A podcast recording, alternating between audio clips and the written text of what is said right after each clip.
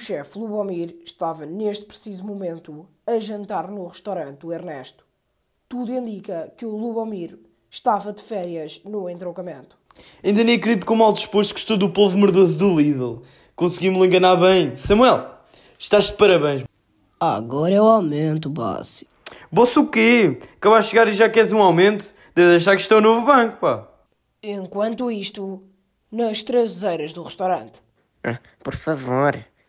Já lhe disse que não posso fazer nada. Ó chavalo, preciso de emprego. O que é que se passa aqui, Bernardo? Quem é este? Como é que é, meus putos? Sou o Telmo. É, é este homem, Dona Celeste. Ele diz que quer trabalhar aqui. Passados alguns segundos, na sala do staff. Ernesto, vem cá rápido. Está ali um homem nas traseiras a dizer que precisa de emprego. Pelo que eu percebi, chama-se Telmo.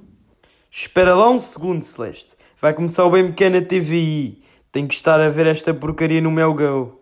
Ai, Ernesto, como é que ainda vês isso? Meu Deus. Ha, Fala a pessoa que vê Big Brother. Sabes bem que só vejo o Big Brother por causa da Noélia. Mas pronto, adiante. Não temos tempo para isto. Voltando às traseiras do restaurante. O que é que se passa aqui? Que é? Queres ser empregado de mesa para ganhar uns trocos?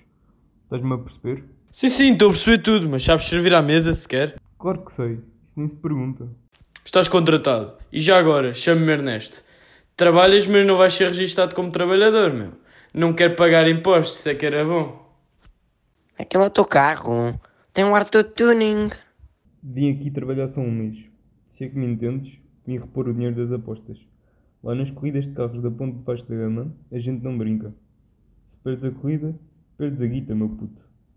É lidar, irmão. E ainda estou a perceber como é que o meu Fiat Punto perdeu a corrida. Enquanto isso, no interior do restaurante. Ai, Ernesto, lembras-te daqueles nossos velhos tempos? Em tempos anteriores, Ernesto fora um empresário de sucesso. Viveu em Lisboa durante 55 anos, onde conheceu a sua esposa, Celeste. Celeste, estás pronta? Estou prontíssima, meu querido Ernesto. Onde é que vamos? Vamos ao Ritz, minha querida. No restaurante do Hotel Ritz, em Lisboa. Ai, Ernesto, estava ótimo. Adorei o tiramisu de chocolate. Peço desculpa, o senhor é o Dr. Ernesto Tropicão? Sim, sou eu. Bom, sendo assim, proponho-lhe um dos melhores negócios da sua vida. Diga que eu estou a ouvir. Proponho-lhe a compra de um terreno estratégico no Algarve, no valor de 10 milhões de euros. Passados alguns dias, no Algarve. Este terreno é um espetáculo. Já imagino aqui um mega empreendimento turístico. Passadas algumas horas. Ai, Ernesto, lê tudo bem antes de assinares alguma coisa. Não te esqueças que está muito dinheiro em jogo. Não te preocupes, está tudo controlado. Foi assim que Ernesto arruinou a sua vida. Passados alguns dias, Ernesto percebeu que tinha assinado a compra de um terreno no entroncamento e não a compra de um terreno gigante no Algarve.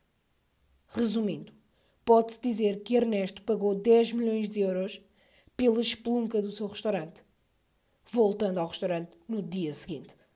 Não, não acredito. Isto só pode ser a gozar. O querido Mudei a Casa estava à porta do restaurante do Ernesto. Continua no próximo episódio.